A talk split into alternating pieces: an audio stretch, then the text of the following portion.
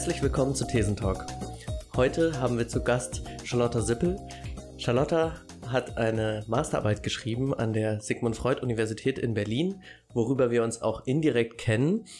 Und Charlotta kommt heute zu uns und stellt diese Arbeit vor mit dem Titel Rekonstruktion der Xinka-Identität und Kultur im Kontext der Verteidigung des Territorio Cuerpo Tierra, eine Fallstudie der Xinka-Frauenorganisation Asociación de Mujeres Indígenas de Santa María Xalapan in Guatemala. Habe ich das richtig ausgesprochen? Das war schon fast korrekt. Okay. okay. Schön, dass du da bist und zu uns kommst und dir Zeit für uns genommen hast ähm, und heute mit uns darüber sprechen möchtest. Du hast mir jetzt im Vorhinein ganz kurz noch erzählt, du möchtest uns ähm, am allerliebsten ähm, gerne von den Frauen erzählen. Also im Titel steckt ja, dass diese Fallstudie, die du gemacht hast in Guatemala, wenn ich das richtig verstanden habe, in dieser Frauenorganisation, die indigenen Frauen, also aus dem Titel Mujeres Indígenas, das ist auf Spanisch indigene Frauen, soweit ich weiß, ähm, mit denen gesprochen hast und uns von denen jetzt am Anfang erzählen möchtest, auch ein bisschen. Ähm, wer, was waren das denn so für Frauen? Wie kann ich mir das vorstellen? Ähm, haben die dort gelebt und wenn ja, wie? Und was hat die beschäftigt? Und ähm, wie genau hast du die erlebt, die, die Frauen? Ja, okay, genau. Also vielen Dank ähm, für die Einladung. Sehr aufregend. Und genau, also ich habe meine Masterarbeit wenn man das nochmal so kurz zusammenfasst, zum Thema ja. Feminismo Communitario geschrieben. Und das ist eben, wenn man das übersetzen würde, sowas wie Gemeindefeminismus. Mhm. Und ähm, das wurde entwickelt eben von ja, Frauen in, dem, in einer Postkonflikt, in einem Postkonfliktkontext in Guatemala. Und ähm, bevor ich so konkret erkläre, was irgendwie Feminismo Communitario so beinhaltet, würde ich vielleicht mh, mm, ein bisschen was zu Guatemala sagen, weil ich mir vorstelle, dass das vielleicht ja, die HörerInnen vielleicht neu ist oder ähm, ja, ganz gut ist, da so ein bisschen Kontextwissen zu haben, um, um das ja. einfach besser zu verstehen. Und genau, also Guatemala äh, ist ja ein, ein Land in Zentralamerika, gehört zum sogenannten Triangulo Norte, mhm. also zu dem Nord Norddreieck des Nordens, könnte man das übersetzen. Und das hat leider die traurige Berühmtheit erlangt, weil es die höchsten Mordraten ähm, der Welt hat, also auch höhere Morde als in den Kriegsgebieten. Okay, krass. Ähm, genau, also es ist eine ja, der Region, der gewalttätigsten Region der Welt. Gleiches gilt eigentlich auch für Femizide, also mhm. Morde an Frauen. Mhm. Gehört auch leider Guatemala zu den Ländern mit den höchsten Femizidraten der Welt. Und ähm, diese, ja, diese, diese Gewalt ist quasi eine ähm, Kontinuität der Gewalt der Vergangenheit. Und das mhm. ist, also mir ist so diese historische Einbettung einfach extrem wichtig, um die Situation heute zu verstehen, ist einfach wichtig, sich anzuschauen, ja, wo, wo kommt äh, irgendwie diese Gewalt her und mhm. deswegen, na, also Guatemala wurde auch äh, kolonialisiert im 16. Jahrhundert und ja, der Kolonialität ist irgendwie ein wichtiges Konzept, weil es natürlich bis heute äh, wirkt oder die guatemaltekische Gesellschaft einfach noch die ja, Folgen der Kolonialisierung spürt. Mhm. Und Kolonialisierung genau, muss ich ja jetzt nicht großartig erklären, aber vielleicht einfach so weit, das wird von den Frauen, mit denen ähm, ich gearbeitet habe in der Masterarbeit, oft bezeichnet als Geburtsstunde des Rassismus, des ähm, westlichen Sexismus und des Kapitalismus. Und quasi, was sie hervorheben, was wichtig zu verstehen ist, ist, dass eben Kolonialität äh, verschiedene Dimensionen verflechtet, also Aneignung von Land, von Körpern und das ist bis heute quasi zentral im, im Feminismo Communitario, dass quasi diese verschiedenen Dimensionen der Aneignung und Ausbeutung zusammengedacht werden. Mhm. Also wenn man das quasi zu, zum, ein, ein Beispiel zum Verständnis, also es ist ja, glaube ich, schon sehr bekannt, dass Land, äh, indigenes Land, ancestrales Land eben angeeignet und enteignet wurde. Und das Gleiche ist im Endeffekt auch passiert mit, ja, mit Körpern, also mit männlichen Körpern in Form von Arbeitskraft vor allem mhm. und mit weiblichen Körpern in Form von sexueller äh, Ausbeutung oder mhm. Aneignung von Frauenkörpern, genau. Mhm. Und da sind schon die Ursprünge dessen, was heute eben als Bewegung im Rahmen des Feminismo Communitario ähm, existiert, dass nämlich diese verschiedenen Körperterritorien mhm. was eigentlich alles sein kann, was eben, wie gesagt, der eigene Körper wäre so das primäre, das erste Territorium. Okay. Das Mhm. Land ist das ancestrale Territorium, dann Mhm. aber alles kann Körper, also alles ist pluraler Körper oder plurales Territorium. Also Kultur, Spiritualität, Tiere, äh, Pflanzen, ähm, ja. Also alles Stoffliche wird dann als Körper auch begriffen. Alles, Ja. was eine dimensionale Ausbreitung hat oder ein Vorkommen in Form von Materie, also greifbaren Dingen. Ja, oder kann, kann, kann ich- auch äh, nicht Materie auch um sein. geistig, geistige Körper? Gibt es so Ja, auch in der genau. Körperdefinition? Also Spiritualität okay. ähm, oder auch Emotionen. Zum Beispiel es gibt Territorien der Zuneigung, Territorien auch der vielleicht der Angst. Also das Mhm. kennt eigentlich jede Person von uns auch. Es ist Mhm. bloß eine andere Begrifflichkeit. mhm. Also Mhm. es wird eben einfach so ungefähr verstanden, dass die ganzen multiplen Unterdrückungen und die Gewalt, die wir erleben, die manifestiert sich in diesen pluralen Körpern.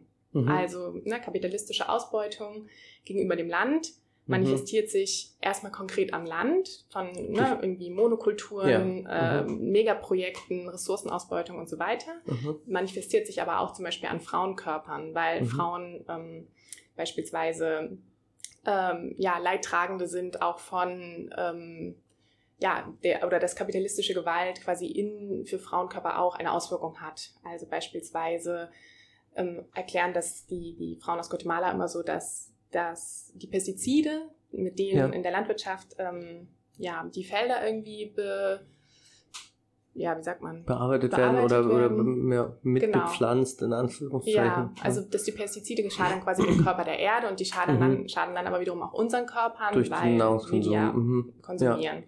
Und ähm, das heißt, es, diese Idee ist, dass das verflochten ist. Also Mhm, die das verschiedenen ist systemisch. Körper. so ein bisschen im systemischen Gedanken, dass die einzelnen Subsysteme jetzt hier begriffen als Körper, ob das jetzt Territorium oder äh, physisch fleischliche Körper Ja. oder Tiere oder Pflanzen sind, dass die alle miteinander in einem Zusammenhang stehen und sich we- wechselseitig bedingen Genau. und durchdrungen werden eben von diesem Genau. kolonialen Einfluss. Genau, und das, ähm, genau, das hat eben Okay. damals quasi schon begonnen in eben dieser Form der Aneignung der verschiedenen Körper und Territorien. Im 16. Jahrhundert. Mhm. Also zur Zeit der. Kolonialisierung, genau. Und ähm, hat sich dann halt eigentlich historisch eben, ja, gibt eine historische Kontinuität. Es Mhm. gab dann, ähm, ja, im 20. Jahrhundert eben einen sehr gewaltvollen bewaffneten Konflikt ähm, in Guatemala Ah. mit verschiedensten Militärdiktaturen, wo es dann tatsächlich auch ähm, in einem Genozid gegipfelt hat, also diese Gewalt, also Genozid im Sinne von der systematischen Zerstörung ähm, oder auch gezielten Zerstörung eben einer Ethnie, also einer indigenen, der Indigen, Maya ja, mhm. Und das ging eben auch einher mit ähm, systematischer ähm, Gewalt, sexueller Gewalt an Frauen, Na also Genozid eben auch als eine geschlechtsspezifische Gräueltat, weil die Reproduktionsfähigkeit quasi der indigenen Gemeinschaften auch ähm, ja, zerstört werden sollte, Mhm. aber auch, auch eben wieder das Land. Also Ja. ne, viele auch in Subsistenzwirtschaft lebende Gemeinschaften ähm, leben eben von dem, was sie auf ihren Milpas, also auf ihren Maisfeldern anbauen und Subsistenz, Genau. Landwirtschaft bedeutet von dem lebend, was ich gerade angebaut Genau. habe. Okay. Mhm. Ja. Und das heißt, auch ein Teil des Genozids war eben die Zerstörung dieser Felder, die Zerstörung aber auch Land nicht nur als ähm, Ort der, ja, wie sagt man, also der, der des Ausgangspunkts Mhm. für Lebensmittel, sondern auch als spirituelle Orte. Mhm. Also ähm, ist einfach tief verflochten mit, mit der Identität auch. Also der Mais ist heilig. Und das alles war quasi Teil Ja, von dieser ja. Mhm. Geno von diesem Genozid. Und genau, das, das ist quasi so diese Ausgangssituation, dass sich dann, ja, 96 wurden dann ähm, eigentlich offiziell die Friedensverträge unterzeichnet und dann War war das so spät im 20. Jahrhundert? Also wirklich erst Ende? Ja. Also gar nicht lange her, ne? Nee, 30, genau, 40 Jahre 30, oder wie? 30, Ja. ja, 40 Jahre, genau. Krass. Ja. Ja, da ist bei Und- uns gerade die Mauer gefallen.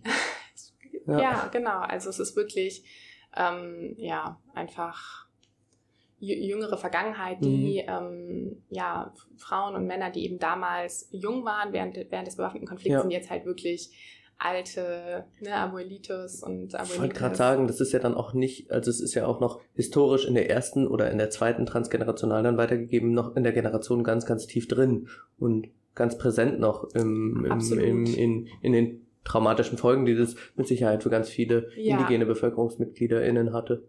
Genau, auf jeden Fall. Und das war auch natürlich dann die Frage, wie kann man eigentlich das überhaupt jemals heilen?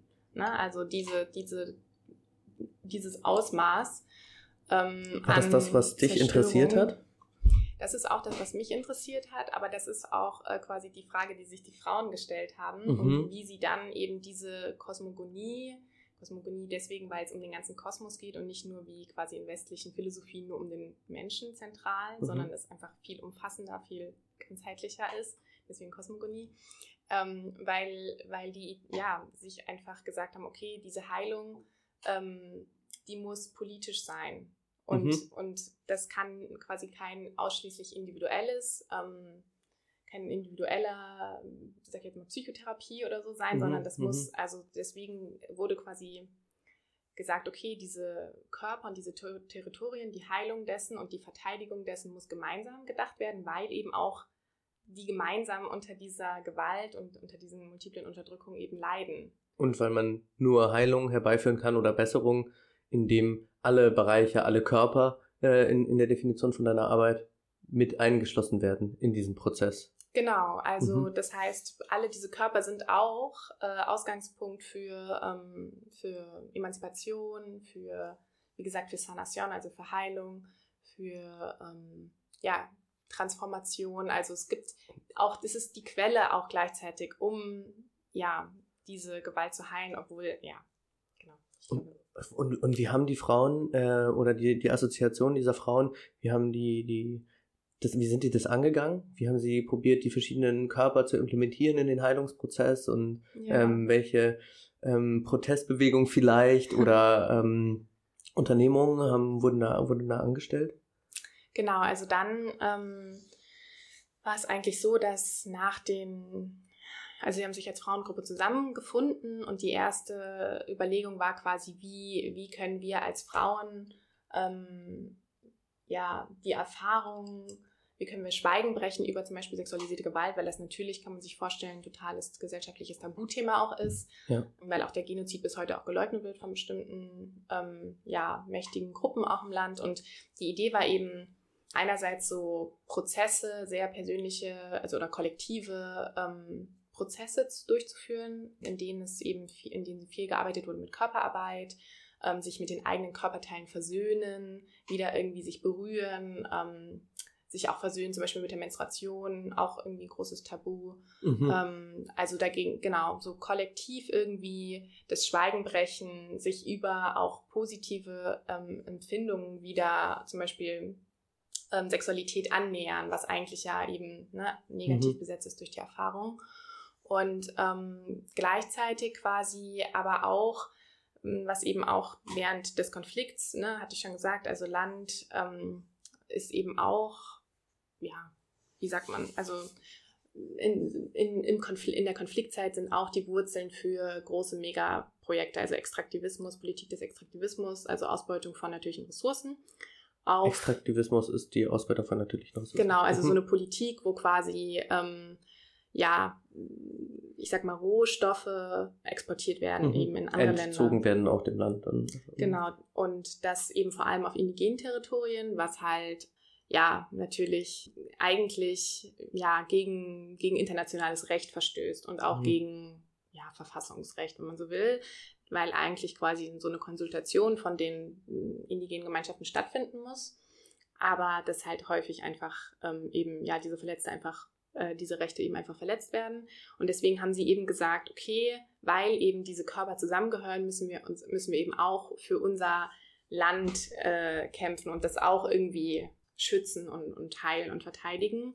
Und haben dann eben auch angefangen, also zum Beispiel in der Region der Schinka, also der, der mhm. Frauenorganisation, wo, wo ich war. Wo ist das denn in Guatemala? So, wenn ich weiß, ja. ist das Land ja relativ schmal und lang gestreckt von auf der Nord-Süd-Achse oder eher. Also ich war selber auch mal in Guatemala ah, und habe es okay. erlebt und habe im Norden einer, äh, bei einer indigenen äh, Familie auch gewohnt für, für zwei Monate und habe noch in Erinnerung, dass der Norden und der Süden ganz unterschiedlich waren. Ja.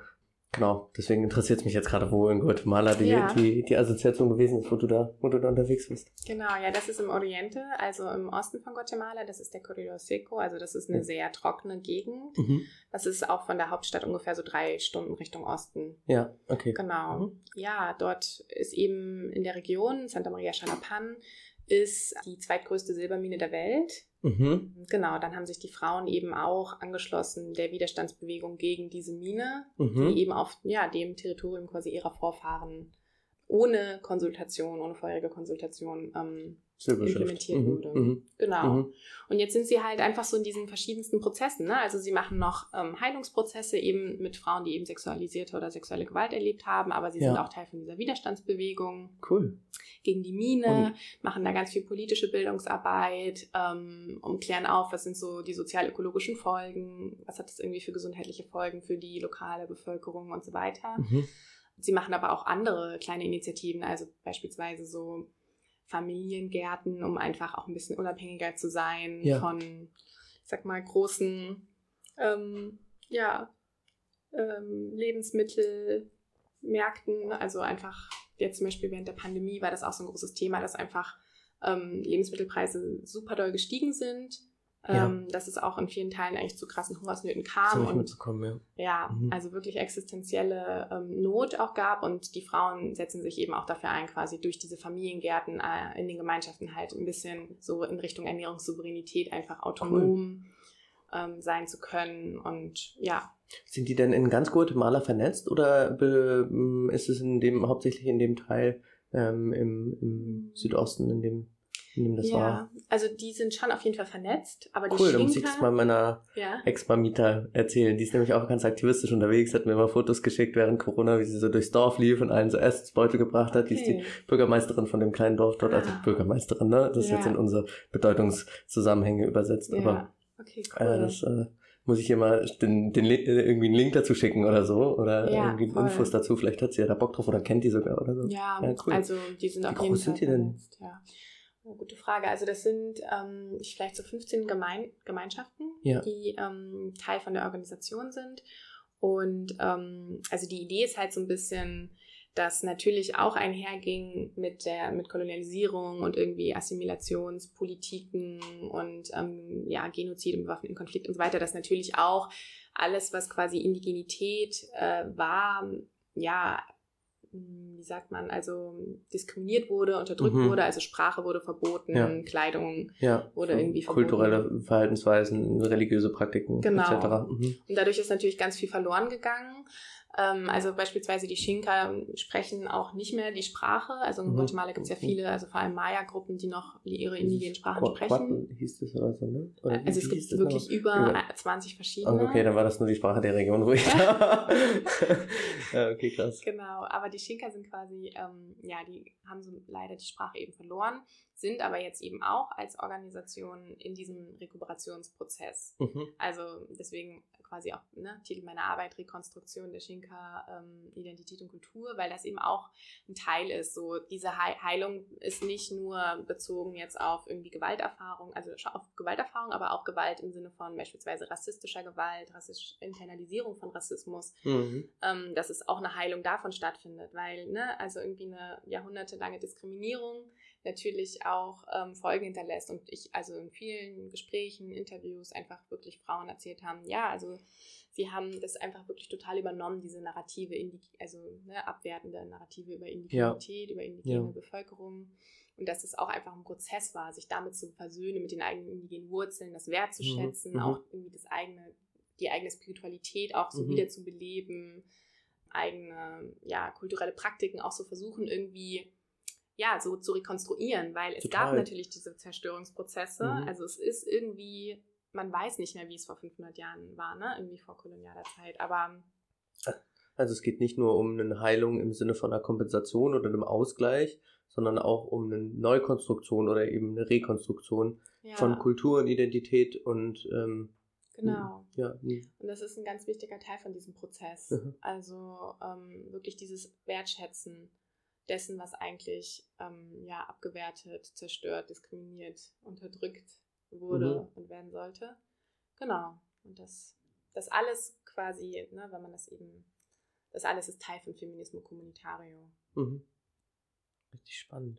Ich stelle mir das so, also ich kann es mir noch nicht so ganz vorstellen, wie die, wie die Organisation als solche jetzt sich aufbaut. Also, weil es ist ja irgendwie, ich kann mir vorstellen, die machen Protestmärsche, mhm. die haben irgendwie Frauenkreise, wo sie vielleicht ja. über Menstruation oder Sexualität reden. Dann haben sie vielleicht noch größere Kreise, wo sie mit einer breiten Bevölkerung, also mit, mit einer breiten Bevölkerung, ob jung oder alte Frau oder Mann, über ähm, ähm, rassistische Narrative im, im, also gegen indigene Bevölkerungsgruppen geht.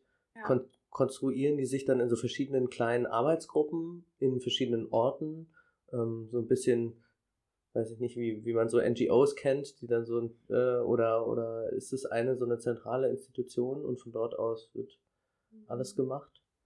Ja, also die sind, ähm, genau, die sind halt in der Region in verschiedenen, ähm, sag ich mal, Arbeitsgruppen und genauso wie du gesagt hast, also es gibt ein paar, die machen eben viel so politische Bildungsarbeit, also die klären auf, zum Beispiel über die Rechte überhaupt von Frauen oder motivieren auch Frauen, sich politisch irgendwie einzubringen und irgendwelche Ämter zu übernehmen in ihren Communities. Und ähm, genau, dann gibt es zum Beispiel auch andere Gruppen, die äh, machen hauptsächlich zum Beispiel die Gärten und die machen dann aber auch mit dem, was sie dort angebaut haben, zum Beispiel so gastronomische Festivals, wo sie dann die sage ich mal, ancestralen ja, Rezepte Ja, das hat meine Gastmutter auch immer gemacht. Auf die sind sie richtig stolz. Ja, und das ist halt auch wirklich so, gerade für die Jugend, glaube ich, wirklich wichtig, wenn, wenn sie halt das irgendwie mhm. als was ähm, ne, als was Positives sehen, dass, mhm. es, dass es irgendwie ein kulturelles Erbe auch irgendwie ist ja. und nicht als, okay, das sind irgendwie die Indigenen, die essen irgendwie nur Tortilla und Bohnen mhm. und ähm, weil sie kein Geld haben, um mhm. was anderes mhm. zu essen, mhm. sondern dass es irgendwie eine, eine positive, eine stolze irgendwie Besetzung ist, dass ja. man das halt. Und Reframing. Genau. Ja. ja.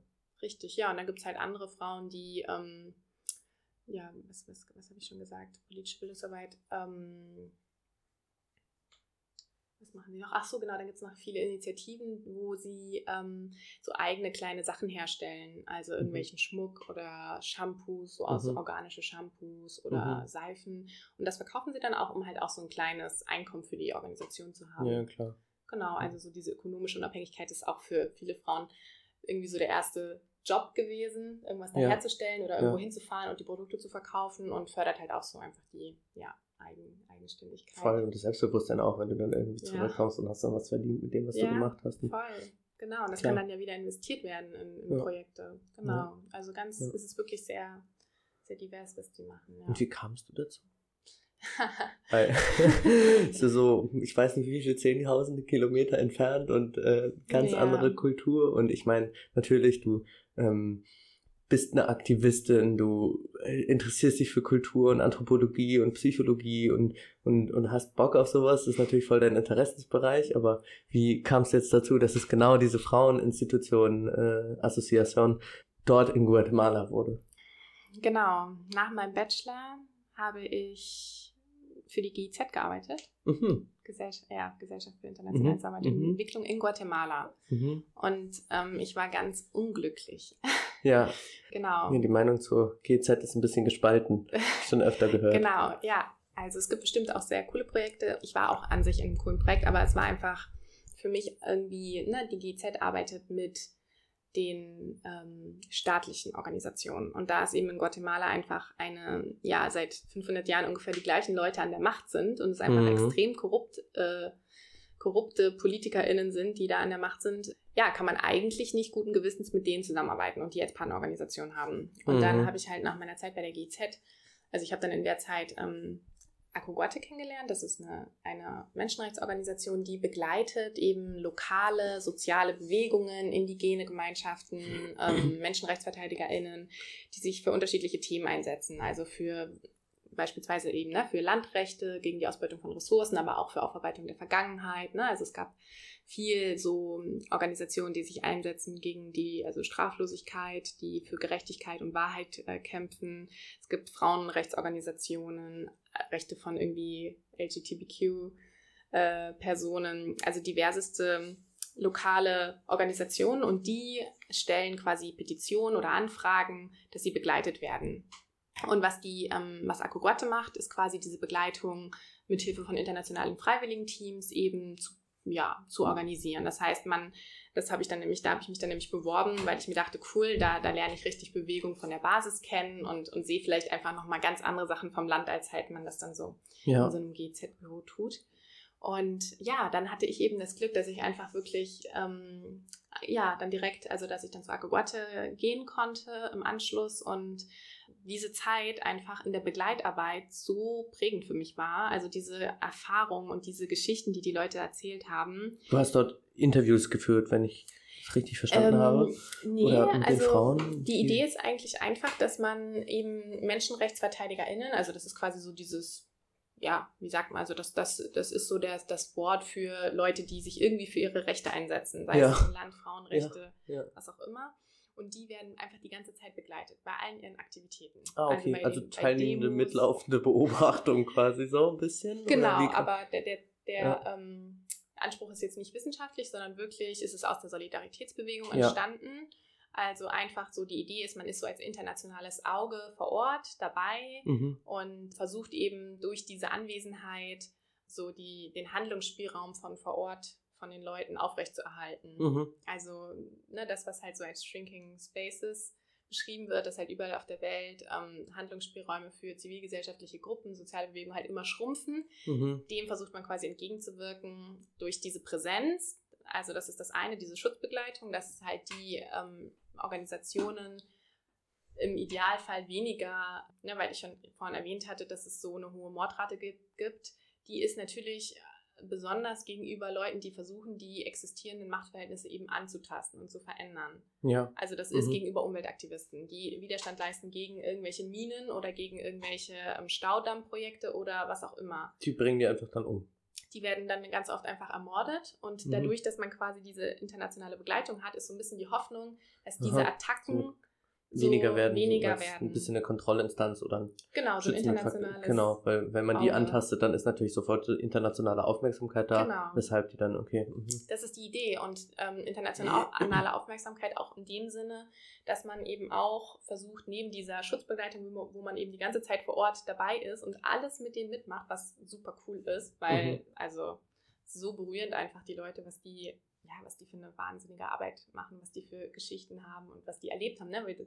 Also die, viele von denen haben halt einfach den bewaffneten Konflikt und den Genozid ja. quasi miterlebt und ja. überlebt. Und das ist einfach so berührend. Und genau, das, was halt ähm, man dann aber selbst natürlich macht, ist eben auch so international, also in seinen eigenen eigenen Ländern, wo dann also aus allen möglichen Ländern kommen Freiwillige, ist eben dort auch auf diese äh, Menschenrechtssituation, auf darauf Aufmerksamkeit zu richten. Also mhm. sowohl als in, in, Form von politischer Advocacy-Arbeit, dass man dann eben auch hier äh, versucht, ähm, jetzt in meinem Fall eben in Deutschland halt ähm, bei Podcast darüber zu reden. bei Podcast darüber zu reden.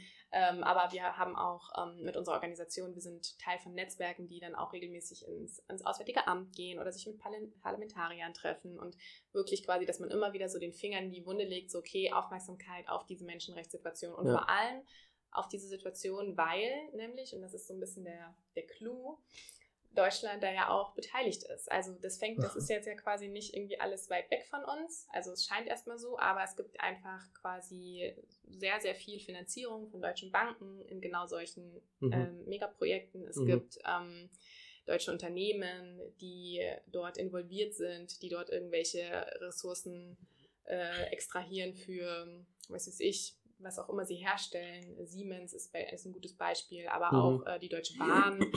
Ähm, Krass. Inwiefern ist die Bahn da beteiligt? Bei irgendeiner Logistik von irgendwelchen Transporten? Oder? Also die Bahn ist, ähm, ist zum Beispiel jetzt bei Tren Maya. Scheiße, ich mochte die eigentlich. Ja, ja es, ist, es ist leider tatsächlich sehr, ähm, ja, gar nicht, gar nicht bekannt. Und mhm. das ist so ein bisschen dieser Versuch. Sind da noch für Firmen, die man aus Deutschland kennt, beteiligt, dass man so ein bisschen Awareness in der Richtung also Firmen, erzeugen kann? Oder, oder irgendwelche ja, wichtigen Namen? Frage. Also, Institutionen? Das muss, muss ich nochmal ja. na, noch ja. nachschauen. Können, aber wir was auf jeden, können wir einen Subtext dann schreiben? Ja, das ja. wäre voll gut. Also, aber auf jeden Fall beispielsweise die Commerzbank ist involviert in diese Silbermine, mhm. ähm, von der ich erzählt habe, in der mhm. Region. Mhm. Also, ja, Finanzierung wirklich in, ähm, in Megaprojekte, die wirklich unter Verletzung von Menschenrechtsverletzungen eben durchgeführt werden. Mhm.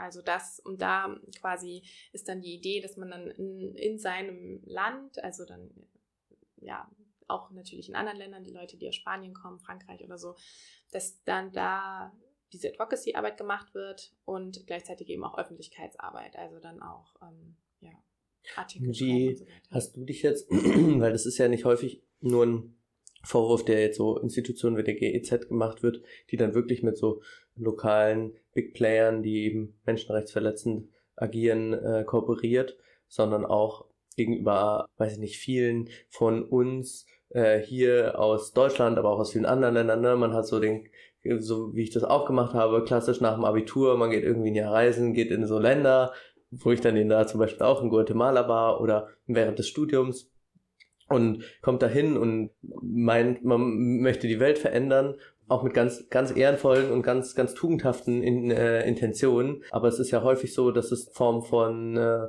oder dass da häufig die Kritik des Postkolonialismus mitschwingt. Also du jetzt als weiße Frau, gebildet, wohlhabend im Vergleich, ne, im internationalen, dorthin gehst und durch dein Wissen und deine Bildung und dein, dein, deine Kompetenzen in jederlei Hinsicht probierst was zu verändern und wieder Einfluss zu nehmen. So ein bisschen auch mit vielleicht dem White Savior wird ja da häufig auch so unterstellt, ne? So diese Intuition, äh, Intention. Und ich glaube, du hast dich damit schon viel auseinandergesetzt, äh, weil ich ja ein bisschen auch den Geist meiner Universität kenne oder unserer Universität und es da auch besprochen wird und so postkolonialistische Debatten da ja ein Thema sind. Aber wie bist du denn damit umgegangen, mit diesem, mit diesem Vorwurf oder mit diesem Gedanken? So, ich, ja, als weiße Person gehe da jetzt hin und mache wieder was für die armen äh, Indigenen und probiere was zu verändern.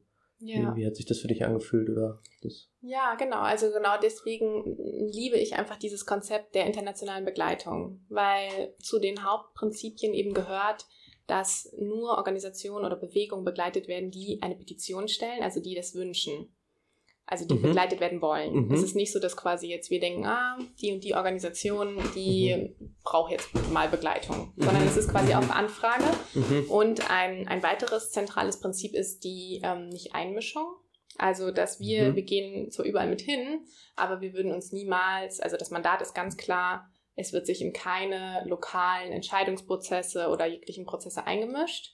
Selbst mhm. natürlich fragen immer mal Leute so, na, was ist denn deine Meinung? Und wir sagen dann auch, vielleicht kann man dann mal und unter fragen, wie viel kann man sich denn nicht einmischen, wenn man da mitläuft? Also genau, also die Tatsache, dass du ja schon genau, mitläufst, mischst du dich ja ein, indem du die eine Sicherheit zum Beispiel gibst. Dadurch, dass ja. sie dann wahrscheinlich weniger abgeknallt werden, einfach nur aufgrund der Tatsache, genau. dass halt eine aber es ist halt nicht so, dass also ne, die, die Anliegen oder die Interessen der Begleiteten mhm. ist, sind quasi zentral. Also viel wie nötig oder so gut wie möglich. Ja, also wir haben halt keinerlei, wir haben wirklich, das Mandat ist halt eine, eine Nicht-Parteinahme. Also wir sind ja. quasi wirklich Beobachter ja.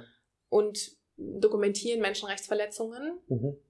Aber unser Mandat ist ganz klar eben die Nicht-Einmischung in interne Prozesse von den begleiteten Organisationen. Also ja. wenn die zum Beispiel sagen, hey, wir würden super gerne mal irgendwie, jetzt weiß ich nicht, eine Veranstaltung machen oder wir würden, wir denken, wir müssten jetzt mal bei der deutschen Botschaft irgendwie vorsprechen, weil genau in unserem Wasserkraftwerk irgendwie Gelder von der Deutschen Entwicklungsbank sind. Ja. Dann organisieren wir durch unsere Kontakte, Aha. die wir dann eben ne, pflegen, auch so mhm. internationales Netzwerk zu Diplomatie und Politik, mhm. ähm, öffnen wir diesen Raum, organisieren eine, ein Treffen und bei dem Treffen, zum Beispiel dann mit dem deutschen Botschafter, ähm, gehen wir natürlich mit. Aber das, der, der Space, sage ich mal, gehört quasi den Leuten, die dann selber ihre Anliegen da zur Sprache bringen. Mhm. Und genauso funktioniert es halt eigentlich auch, wenn man dann wieder zurück in Deutschland ist. Also das, was man dann macht, ist halt auch Besuchsreisen zu organisieren. Mhm. Ja, ich hatte das Glück jetzt, ähm, ich bin, wann nicht wiedergekommen, 2019. Wir hatten zwei Jahre Besuchsreisen auch hier, wo dann eben auch MenschenrechtsverteidigerInnen, die ich noch aus Guatemala kannte, eben hergekommen sind, was mhm. auch sehr berührend war und ähm, wir mit denen überall alles abgeklappert haben. Ne? Also die ganzen Parlamentarier im Bundestag, dann Auswärtiges Amt und die großen Organisationen, Brot für die Welt. Also wir sind überall hingegangen und haben dann quasi, ne, wir haben über unsere Kontakte, unsere Netzwerke die Treffen vereinbart und die haben ja. dann da ihre Anliegen äh, eingebracht. Das heißt, ihr gebt Übergangsraum. Es ist, eigentlich, es ist eigentlich Handlungsraum das, ja, schaffen, ja. ja. Mhm. Räume schaffen, um damit die Leute selber über, über ihre Luchas äh, sprechen können, wenn mhm. man so will. Die Kämpfe. Mhm. Ja. Genau, und deswegen ist es halt für mich eigentlich die einzige Form, deswegen genau habe ich mich auch bei der GZ eben nicht so wohl gefühlt, mhm. wie man überhaupt international arbeiten kann. Das heißt natürlich nicht, dass es nicht trotzdem, dass ich nicht trotzdem meine Privilegien irgendwie reflektieren muss. Also das ist zum Beispiel auch ein großer Teil, um jetzt nochmal auf die Masterarbeit zu kommen. Ähm, ne, also Critical Whiteness ähm, Forschung ist, ist ein großer Teil dessen um einfach die eigene Rolle, die Machtasymmetrien im Feld, die eigenen Privilegien mhm. und so weiter ähm, einfach mit zu reflektieren. Also das ist ein essentieller ähm, Teil meiner Arbeit und für mich auch Grundlage jeglicher Forschung überhaupt. Mhm. Ja. Und wie, wenn ich jetzt überlege, ähm, wenn ich das nächste Mal, ähm, ich überlege jetzt auch im ähm, Zuge von, von meinem PhD nochmal ein halbes Jahr nach Chile zu gehen und da ähm, Forscherteam zusammenzuarbeiten. Und wenn ich jetzt da hingehe, weil ich habe mich noch nicht ansatzweise damit so viel auseinandergesetzt wie du und ich habe Angst davor, dass ich dann nachher irgendwie in eine Situation gerate, in der ich dann vielleicht mh, hm, postkolonialistisch oder dann ein, zu viel Einfluss nehme oder oder ähm, mich in meiner privilegierten Person über irgendwelche Dinge hinwegsetze und damit Menschen äh, übergehe, sage ich jetzt mal oder so. Ich glaube, das es, es passiert sehr schnell und sehr einfach. Wie kann ich mich jetzt am besten davor damit umgehen? Wie kann ich mich am besten da drum kümmern, dass das auf gar keinen Fall passiert? Naja, also ich kann da nur sagen, wie ich es gemacht habe. Also ich mhm. habe halt, ne, das habt, habt ihr jetzt ja, glaube ich, schon mitbekommen, auch wenn ich es noch nicht klar benannt habe, aber ich habe ja dann meine Masterarbeit oder meine Forschung zu einem Thema gemacht, wo ich vorher schon als Aktivistin involviert war, also wo ich politisch zugearbeitet habe. Das heißt, mhm. ich habe explizit einen Forschungsansatz gewählt, der ne, gibt es auch in der, in der Anthropologie ganz viel so dieses Activist Research oder Solidarity-Based Research. Mhm, also ne, ja. man, man hat nicht den Anspruch irgendwie, ich erforsche jetzt neutral ein Thema, sondern man weiß, ich bin da involviert. Mhm. Ich ähm, bin da, weiß weiß ich, vielleicht auch politisch äh, oder aktivistisch schon aktiv. Nur das ermöglicht mir überhaupt Zugang zu bekommen, weil ich schon Vertrauen habe, weil ich schon Kontakte habe, weil ich überhaupt schon Menschen kenne. Sonst hätte ich gar keinen Zugang gehabt wahrscheinlich zu den Frauen ne, wenn ich den nicht schon vorher aus der Begleitarbeit mhm, gekannt mhm, hätte. Mhm. Und ich glaube, so kann ich das vertreten, weil ähm, ne, ich auch dann beispielsweise einen eine Forschungsansatz habe von ähm, eine, eine, eine, möglichst hohen ähm, oder, oder wie sagt man, also meine Forschungsphilosophie ergibt sich auch aus meinen Ansprüchen, aus, die ich sonst in meinem Leben habe, also möglichst kollaborativ, reziprok und partizipativ zu forschen. Mhm. Also das heißt, wenn ich jetzt ähm, vor Ort, ich bin, ich habe auch hier meine Masterpräsentation, da muss man ja, wie du ja weißt, immer sein mhm. Thema präsentieren. Mhm. Und ich habe gesagt, ich, ich fahre nach Guatemala und ich, ich muss erstmal mit den Frauen sprechen, was überhaupt für die relevante Themen sind. Ich weiß jetzt nicht, ich denke mir jetzt nicht irgendeine Fragestellung aus und ähm, forsche darüber und es ist für die gar nicht relevant, weil es ist einfach Ach, quasi. Partizipative Schritt. Es ist partizipativ, ja. es genau. muss für die äh, ForschungspartnerInnen äh, meaningful und useful irgendwie sein, was ja. ich mache. Und deswegen bin ich erstmal dahin war einfach wieder wie bei der Begleitung dabei bei ihren ganzen Aktivitäten, habe bei denen auch irgendwie mit, ne, im Bett gepennt und so weiter und ähm, habe einfach dann mit ihnen im Gespräch rausbekommen, okay, was sind denn gerade die Sachen, die euch umtreiben und, und wo seid ihr gerade dran, wo steht ihr in euren Prozessen und habe dann Das ist voll so mutig von dir, dass du da auch so viel mitläufst und so nah dran bist und so, so viel Zeit, also ja, genau. Engagement da auch reinsteckst. Ja. Das ist sehr krank viel Arbeit und total viel Zeit und Energie, die du da reingesteckt hast. Das ja, aber das ist halt, genau, das ist auf jeden Fall mein, also ne, da hängt mein Herz halt dran, weil mhm. diese Zeit für mich so prägend war und weil dieses Vertrauen, was mir die Leute geschenkt haben und die Geschichten, die, die mir erzählt wurden, einfach mich so berührt haben. Und ja. ich einfach gesagt habe, auch dieses Konzept, ne, irgendwie von diesen pluralen, multiplen Körpern, das ja. hat mich einfach so berührt, dass ich das gerne auch in meinen Kontext, sage ich mal, übertragen wollte. Ja. Weil es vielen also Leuten, die nicht in Guatemala sind oder die nicht irgendwie Kontakt oder Zugang dazu haben oder die nicht Spanisch sprechen, können das vielleicht gar nicht erfahren. Und ja. ich kann irgendwie vielleicht so eine Übersetzerin sein von diesem einen Kontext ja. in, in meinen eigenen mhm. Kontext. Also ein Übergangsraum auf zwei Dimensionen. Einerseits dort äh, Handlungsraum schaffen mhm. äh, und auf der anderen Seite einen Raum äh, zur transkulturellen oder kulturellen Kommunikation oder dem genau. Austausch. Ja, also auch so im Sinne von, ähm, ich habe jetzt nicht den Anspruch, dass ich jetzt sage, dieses Wissen habe ich irgendwie produziert mhm. sondern ich, ich, ich sehe mich eher wirklich genau als diejenige, die eigentlich äh, ja wissen, was dort schon lange irgendwie existiert, was die Frauen haben, wo die Expertinnen sind. Ja. Also ich bringe das, ich transferiere das eben in diesen akademischen Kontext oder mhm. auch meinetwegen in meinen aktivistischen Kontext in Deutschland. Mhm. Mhm. Ja. Und du hast auch gesagt, also wenn du jetzt da so ganz viel miterlebt hast und erfahren hast und so viel Zeit und Kraft da reingesteckt hast und mit denen dabei warst bei allen möglichen Aktivitäten und probiert hast, diese verschiedenen Räume auch herzustellen. Wie würdest du sagen, hat es dein, dein Leben jetzt seit 2000, wann war das? An 20, ja, 19, 18?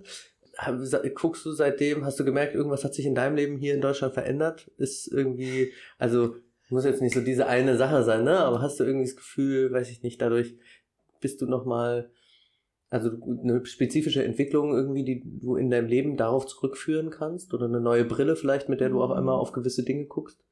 Ja, also total viel. Das war wirklich, also ich war ja vorher schon auch immer sehr Lateinamerika-affin. Ich habe auch in Chile studiert, im okay. Bachelor und so. Okay. Und habe auch in Ecuador ähm, ein sehr tolles Stipendium gehabt, um dort auch mehrere Monate zu sein. Also cool. ich, ich, hatte schon immer so diese irgendwie, ja, Affinität. Ähm, und Guatemala ist aber einfach wirklich genau nochmal sehr, ja, wirklich prägend gewesen dafür, welche Rolle ich in, in der Gesellschaft einnehmen möchte. Und das hat definitiv, also ne, ich habe dann ja auch entschieden im Master eben ähm, psychosoziale Arbeit als, als oder internationale psychosoziale Arbeit eben ähm, zu, zu wählen und weil mich das einfach beschäftigt hat. Also diese tiefen irgendwie Erfahrungen von Unterdrückung, von Trauma, von Gewalt.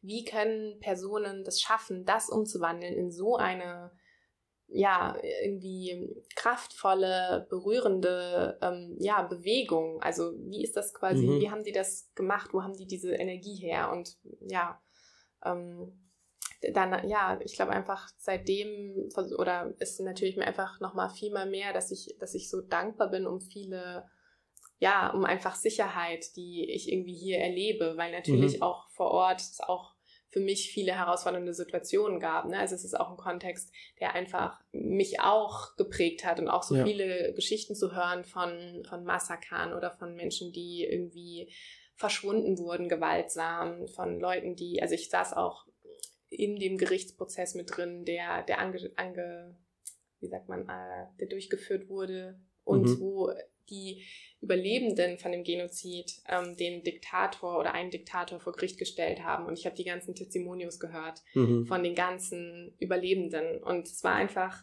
so, ja, so intensiv, dass ich auch hier auf der einen Seite will ich, weiß ich, ich möchte an diesen Themen arbeiten und auch gerade so diese psychosoziale Aufarbeitung der Vergangenheit, irgendwie mhm. politische und ähm, individuelle Heilung dass man das so zusammendenken muss, auch mhm. so eine Repolitisierung der Psychologie und gleichzeitig mhm. ne, ist es natürlich auch, ja, braucht, braucht, also merke ich auch, es ist, man muss da auch gut auf sich selber achten. Also es ist auch, als ich dann wieder hier war, bin ich in eine tiefe ähm, Sinnkrise gefallen, weil ich mir dachte, okay, alles, was ich hier mache, ist so sinnlos. Ich sitze hier in der Bibliothek ja. und ja. irgendwie, ja, ich habe mich gefühlt, jetzt hätte ich die Leute auch vor Ort irgendwie im Stich gelassen. Ja. Ich habe dann angefangen, sechs Monate krasse Albträume zu haben. Während ich dort war, hatte ich gar nichts. Und dann, als ich hier war, hat dann auch erst angefangen, das alles so zu verarbeiten, was, was? ich auch an Geschichten Ja, ja, klar. Du brauchst ja erstmal den, das war erstmal overwhelming im ersten Moment wahrscheinlich auch. Ja. Wie hat es dann, wie bist du dann damit umgegangen, dass du das Gefühl hattest, das ist bedeutungsloses Leben hier?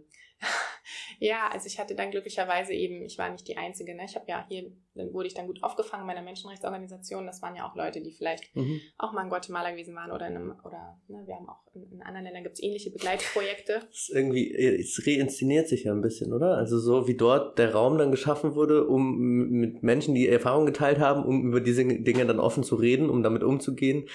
Einen ähnlichen Prozess hast du dann hier, hier, hier gehabt, in, äh, bekommen, genau äh, nachdem du ähm, da ja. eben Dinge durchgemacht hast oder erlebt hast. Ja, genau. Also ich habe mich dann eben total eingebracht, hier das, was ich eben schon erwähnt habe, ne? hier diese ganzen politischen Treffen zu machen, hm. in die Netzwerke zu gehen mit den ganzen Menschenrechtsorganisationen, die eben mit Fokus auf Zentralamerika arbeiten, auch die Besuchsreisen zu organisieren, mhm. jede ähm, Hausarbeit über das Thema zu schreiben. Ja. ähm, dann Krass. eben, ja, und für mich, ich bin ja dann nach einem Jahr wieder zurückgegangen ähm, für die Masterarbeit. Ja das war auch nochmal ein wichtiger Schritt also, so in meinem eigenen Prozess. Ganz kurz, um das zu mhm. verstehen, jetzt in deiner, in deiner Biografie. Ja. Du warst einmal da ähm, und hast dort die GEZ kennengelernt, warst ein bisschen enttäuscht, bist dann nochmal hin mit dieser genau. anderen Genera äh, gen äh, genau. Genau, ähm, Organisation. Ähm, Akkurata. Akkuguate. Akkuguata? Genau, also das heißt. Schreiben wir dann auch in die Subtext. Das ist vielleicht interessant für den einen oder die andere, die hier ja. gerade zuhören und da auch auf sowas Bock haben, dass man ja. sich da mal bewerben kann. Ja. Sich vielleicht auch an dich wenden kann, wenn das in Ordnung ist. Ja, dann packen wir natürlich eine Mail rein. Ähm, ja. ja, und, und dann, dann, genau. Mh, genau, dann bin ich quasi zurück und habe den Master angefangen hier. Mhm. Und habe dann, also ne, nach dem dritten Semester habe ich dann, bin ich dann wieder nach Guatemala und habe meine, mhm. sag ich mal, mhm. Feldforschung für meine mhm. Masterarbeit gemacht. Mhm. Und das war aber für mich eigentlich, ich bin auch eigentlich zurück, weil ich das Gefühl hatte, ich, ich muss jetzt nochmal mit ein bisschen Abstand, ne, nach diesem Jahr Distanz zu all diesen intensiven Erfahrungen nochmal auch zurück und auch Menschen wieder besuchen und auch nochmal so in diesem Abschieds- oder ja, es war schon irgendwie immer noch Abschiedsprozess, weil ich eigentlich nicht gehen wollte. Mhm. Also ich wollte eigentlich lieber dort bleiben. Warum bist aber, du dann gegangen? Ja, ich weiß auch nicht. Ich hatte dann irgendwie diesen Masterplatz und habe mich dann so, meine, also mein, mein Vertrag war quasi auch nur für, mhm. war dann ausgelaufen, mhm. ja. Umstände. Und dann wollten meine Eltern mich so auch mal wiedersehen. Ja, verstehe ich. Haben auch wahrscheinlich ein bisschen Angst gehabt. Ich meine, wenn du da so Geschichten erzählst, ich meine, heute ist jetzt zwar nicht mehr in den 90ern, aber ich kann mir vorstellen, dass du da auch Gewalt, Ausgrenzung, Schmerz, Wut, Trauer, Hass, äh, keine Ahnung, vielleicht sogar äh, wirklich Körperverletzung auch erlebt hast oder was waren da so, oder möchtest du da, also müssen da auch natürlich nicht drüber sprechen, das kann sein, dass es nee, auch Nee, also das ist auf jeden Fall, also ich habe jetzt erst das Gefühl, dass ich wieder entspannt nachts mit dem Fahrrad nach Hause fahren kann. Ja. Also genau, es ist auf jeden Fall eine andere Sicherheitslage, ne? Und man muss auch sagen, dadurch, dass wir natürlich mit Leuten zusammenarbeiten oder ne, also begleitet haben, die möglicherweise noch viel 100.000 Mal mehr gefährdeter sind als wir, mhm. war natürlich auch immer die Stimmung in der Organisation, sage ich mal, so leicht paranoid, ja. dass man eben extreme Sicherheitsstandards einfach einhält, um die mhm. nicht bloß durch irgendeinen dummen Fehler zu gefährden. Ja. Mhm. Und deswegen gab es natürlich einfach extrem hohe Sicherheitskonzepte. Ähm, Aber dir ist nie was passiert oder du hast was mitbelebt? Ich wurde schon auch überfallen und ausgeraubt, auf jeden Fall. Also okay. was passiert. Ähm, genau. Aber ich habe jetzt, genau, ich würde sagen, ich habe immer Glück gehabt. Mhm. Okay. ja, aber ich muss schon sagen, als ich dann hier war, habe ich dann wirklich gemerkt, so oh, krass, ich kriege jetzt, ist es irgendwie dunkel und ich kriege richtig Schweißausbrüche und mhm. ähm, Panik und muss erst realisieren, okay, ich bin in Berlin, ich kann jetzt nicht mehr ja. nach Hause fahren. Ja. Sonderlesen, Klacks. Dagegen. ja. ja. Genau. Äh, spannend, ganz schön mutig auch von dir. Ja, also man, man normalisiert halt, ne? Man normalisiert einfach ein gewisses Maß an, ne? Also man ja. gewöhnt sich einfach dran, ja. dann ist ja. es halt einfach der Kontext, in dem man lebt, weil sonst könnte man ja auch gar nicht dort leben. Und mir ist dann auch mhm. erst im Nachhinein aufgefallen, wie krass es teilweise war. Ja. Wirklich. Also, ja. Vielen Dank fürs Teilen. Ähm, Sehr gerne. Ähm, ich glaube, jetzt ist es langsam an der Zeit, ähm, zu Lilly überzugehen. Äh, Lilly sitzt, äh, wie sonst so oft, dort dabei und hört aufmerksam zu und ähm, ich bin gespannt, ob äh, sie noch eine Frage oder noch einen Gedanken dazu hat. Ich bin erstmal noch ganz berührt von diesem Gespräch ähm, und deinem Aktivismus und deiner Forschung und ähm, vor allem von den Frauen tatsächlich und dieser Energie, die jetzt durch dieses Gespräch auf jeden Fall transportiert wurde.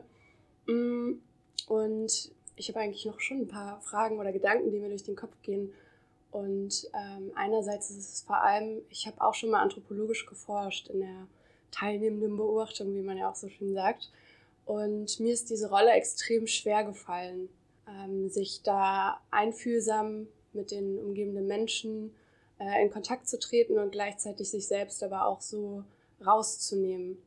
Ähm, und da wollte ich nochmal fragen, wie das für dich war, wie du in dieser Zeit damit umgegangen bist so nah. Du hast auch vorhin erwähnt, du hast im Bett von äh, bestimmten Frauen oder einer Familie geschlafen und warst ja sehr, sehr nah dran. Ja, also ich glaube, ich hatte natürlich quasi so die, die Übung schon von der Begleitung, weil wir da ja auch immer so nah dran waren und teilweise auch eben in Regionen, die super weit entfernt sind von der Hauptstadt, wo man auch überhaupt erstmal zwei Tage braucht, um da hinzukommen. Und dann, ja, das irgendwie, genau, ich finde es halt, ich war einfach das meiste, was ich, glaube ich, empfunden habe, war wirklich Dankbarkeit, dass wir da so aufgenommen wurden, so integriert wurden, ähm, ja, in die Familien oder ähm, ne, wir waren irgendwie gleich so ein Teil, haben da mitgegessen und alles. Und ich glaube, dass dadurch, dass ich eben schon diese Kontakte aus dieser Zeit schon bestanden, hatte ich ja auch erst quasi so diesen Zugang zu den Frauen und das hat es mir auch erst möglich gemacht, dass quasi auch schon so ein bisschen Vertrauen da war, dass, dass die irgendwie wussten, so, okay, ähm, das, ist, das ist wahrscheinlich irgendwie ja, vertrauenswürdig, was, mhm. was ich mache. Und David Becker liebt ja dann auch irgendwie einfach diese Anerkennungstheorie. Und er sagt ja immer, das, was ich gemacht habe, ist eigentlich ja. Anerkennung. Einfach diese Geschichten einfach zuhören.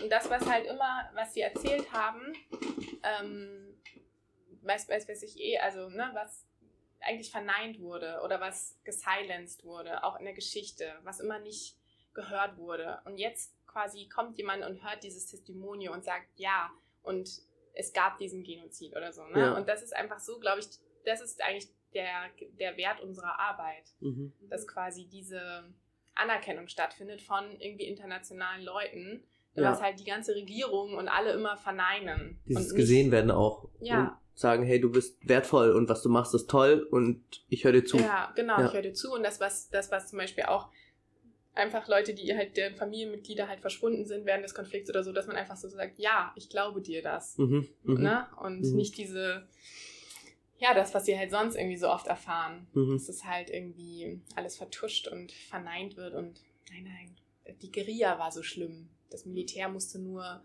den, die, die, die Regierung schützen. Mhm. So. Ja. Ja.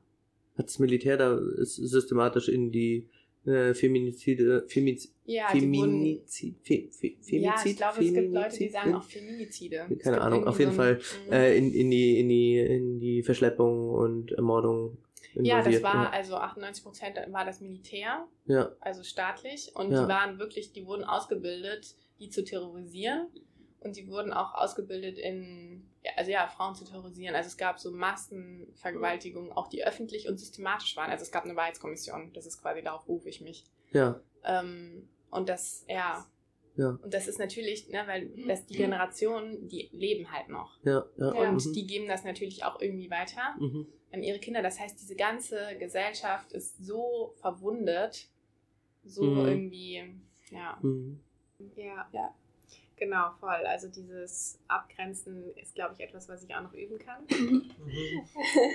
Äh, bin ich, glaube ich, manchmal nicht so gut, sondern bin ich wirklich dann total versunken und Mhm. drin. Und ähm, aber das, wenn man das dann so als Forschungsprozess macht, ist ja quasi dann das Gute, dass man dann auch, ich habe dann, als ich zum Beispiel wieder in Deutschland war, habe ich ja die ganzen Interviews mir angehört Ja.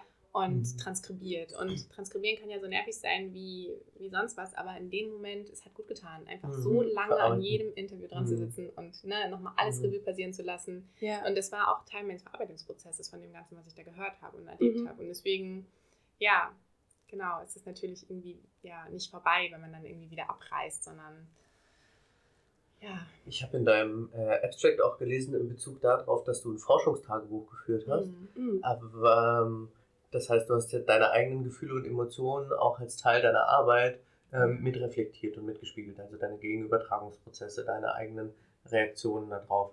Was, Ja. was waren, was hast du da mit aufnotiert oder was war wichtig für deine Arbeit von dem, was du notiert hast? Ähm, waren da prägnante Stellen, die dir jetzt ad hoc in den Kopf kommen oder so? Ja, also ich habe tatsächlich auch versucht, und das habe ich auch mit meinem Betreuer so ein bisschen diskutiert, wie kann ich auch meine eigene Emotionalität mit in die Arbeit reinbringen, weil das ja eigentlich in der wissenschaftlichen Arbeit immer gerne so außen vor gelassen wird. Mhm. Und ähm, leider. Mhm. Und wie kann man das schaffen, dass man auf der einen Seite quasi sagt, so ja, also das hat irgendwie, ich war dort mit meinem Körper, um Mhm. nochmal bei diesem Bild wieder zu bleiben vor Mhm. Ort. Und ich habe auch die ganzen Emotionen und Erfahrungen, das hat sich auch in meinem Körper gespeichert. Und das war vielleicht manchmal, keine Ahnung, ähm, dass ich dann nicht schlafen konnte oder manchmal irgendwie ähm, krasse Trauer oder, oder so. Also das, ne, dieses Embodied. Ähm, und wie kann man das einbringen in die Arbeit, ohne gleichzeitig ähm, ne, auch wieder so viel Raum für sich selbst einzunehmen. Also ja, absolut. das ist, glaube ich, so eine Balance. Aber ich habe das dann gemacht, auch so ein bisschen im Methodenteil, Mhm. so Seiten aus meinem Forschungstagebuch ähm, mit einzubringen und dann auch hauptsächlich, ich habe auch in meinem Tagebuch viele Fragen gestellt, weil ich auch einfach Mhm. nicht, ich wusste Mhm. auch nicht, wie, wie geht das alles. Ich habe dann einfach mich auch sowas gefragt wie, ja, keine Ahnung, wie, wie kann man halt ähm, forschen, wenn es einem halt eigentlich dabei auch so ein bisschen das Herz zerreißt oder wie kann man irgendwie, ja, wie kann man damit umgehen, wenn man eigentlich Mhm. gerade total wütend auf das ist, was da, was da passiert in dem Kontext, diese Ja. ganze Gewalt und ja, das war Voll alles wichtige. Fragen, die sich alle AnthropologInnen und PsychologInnen früher oder später mal stellen müssen. Ja, und aber auch total schön, das in Teilen mit einbeziehen zu können, Ja. finde ich auch wichtig. Also klar gibt es diese Ambivalenz und es geht da letztendlich nicht um dich, aber diesen ganz, diese Idee von einem ganz nüchternen Forscher, Forscherin ähm, ist ja auch irgendwo überholt. Man ist ja nicht Ja. Äh, komplett distanziert vom Geschehen und kann das irgendwie auch nur ansatzweise eigentlich objektiv beurteilen. Ja, voll. Und insofern, ja, schön. Aber wo wir jetzt auch gerade nochmal über die Körperlichkeit, die du gerade nochmal kurz angeschnitten hast, das war auch nochmal ein Gedanke. Wir haben ja am Anfang über das Konzept nochmal gesprochen. Und da wollte ich fragen, ob du das nochmal so ein bisschen ausweiten kannst, weil das auch in dem Spanischen so ein bisschen Ja. äh, untergegangen ist. Ähm, ja, Genau, also das, das ähm, Feminismo quasi, Kommunitario, also Gemeindefeminismus, die zentrale Idee davon ist eben die Verteidigung und die Heilung vom Territorio Cuerpo y Tierra und das heißt halt vom Territorium Körper und Erde. Und ähm, genau, also die, die Idee ist eben, dass diese, dass alles, alles kann quasi Körper slash Territorium sein. Ähm, und in diesen Körpern, Körpern, Territorien manifestieren sich eben diese ganzen, was wir jetzt eben schon hatten, Emotionen, äh, ausgelöst von eben der Gewalt, von der Unterdrückung. Und gleichzeitig sind eben diese Körperterritorien auch ähm, Ausgangspunkt für eben Emanzipation auch von diesen Unterdrückungen. ja. Und ja. Aber das war ein Begriff auch von der indigenen Bevölkerung. Genau, das Ja, haben die so Frauen so Konzept. geprägt. Ja, Genau, dass dieses ja. Konzept, das quasi, ja, dadurch, dass diese ähm, Verflechtung stattfindet, also dass, dass diese multiplen Körperterritorien eben diesen Unterdrückungen ausgesetzt sind, Ja. kann auch eine Heilung nur zusammengedacht werden. Also wenn man das jetzt mal in europäische, sage ich mal, Konzepte übersetzt, wäre das sowas wie Klimagerechtigkeit muss zusammengedacht werden mit Geschlechtergerechtigkeit. Mhm. Also das geht nicht ohne einander, weil Beispiel oder mit, ähm, sagen wir mal, ähm, die Wahrung irgendwie Naturschutz muss zusammengedacht werden mit irgendwie Menschenrechten oder mit indigenen Rechten. Ja. Und der Hintergrund ist halt einfach, na, also zum Beispiel indigene ähm, Bevölkerungen sind ähm, ja oder in Regionen, wo indigene Bevölkerung leben, gibt es noch die höchste Biodiversität äh, weltweit. Und das quasi ähm, liegt natürlich daran, dass viele auch ancestrale Praktiken von Landwirtschaft oder überhaupt Bewirtschaftung halt nutzen. Und das heißt, ein Schutz dieser kulturellen Praktiken Mhm. ist automatisch auch ein Naturschutz. Schutz der Ja. Natur Ja. und dann auch ein Klimaschutz. Also ein ganz, ganz holistischer, holistische Perspektive eigentlich auf Heilung oder genau. ja auch auf ähm, Problematiken letztendlich. ja. Ähm, Und ich finde halt, deswegen war mir das auch so wichtig, das quasi so in meinen Kontext mitzubringen, Mhm. weil ähm, halt hier das manchmal noch so getrennt gedacht wird. Also es gibt noch so Total, diese ja. Dualismen, so Natur. Kultur, äh, Mann, Frau, Mensch, Tier, Körper, Geist. Und die versuchen halt so ein bisschen so diesen westlichen Dichotomien, die halt so zu überwinden und sozusagen, Mhm. wir müssen das zusammendenken, wir sind nur ein Teil von Mhm. dem allen, was Ja, uns umgibt. mhm. Und deswegen finde ich auch dieses Kosmogi Kosmogonie so ja, schön. ja. Mhm. Und eben nicht Philosophie. Was bedeutet Goni? Äh, Weißt du das? ich glaube, das kann ich gar nicht sagen, aber Mhm. es geht quasi, also Ja, das ist auch der. Spa ich habe das jetzt auch einfach so, so deutsch, spanisch übersetzt, also ah, ja. Kosmogonia. Da kommt bestimmt auch. Ja, ist ja egal, kann man ja nochmal googeln Ja, später. Aber, aber quasi einfach dieses, ne, es geht nicht nur um den Menschen, Mhm. wie bei der Philosophie, Mhm. sondern halt, ja, Mhm. um, um alles, was im Mhm. Kosmos Mhm. ist. Spannend. ja. Ja. Dann ist es doch ein schöner Punkt, jetzt an der Stelle einen Schlussstrich zu ziehen. Ähm, ich glaube, jetzt haben wir auch ähm, viel Input und viel neue Gedanken und vieles, womit man weitermachen und denken kann und auch die Kontaktmöglichkeit zu dir, Charlotta, falls man auf sowas Lust hat oder in Zukunft gerne sich bei der Organisation in irgendeiner Form engagieren und Anerkennung schaffen will, ähm, kann man sich ja nochmal bei dir melden oder direkt an uns immer, wie ihr schon wisst. Genau. Ja, vielen, vielen Dank, dass du da warst. Genau, Vielen Dank für die Einladung. ja, es hat Spaß gemacht.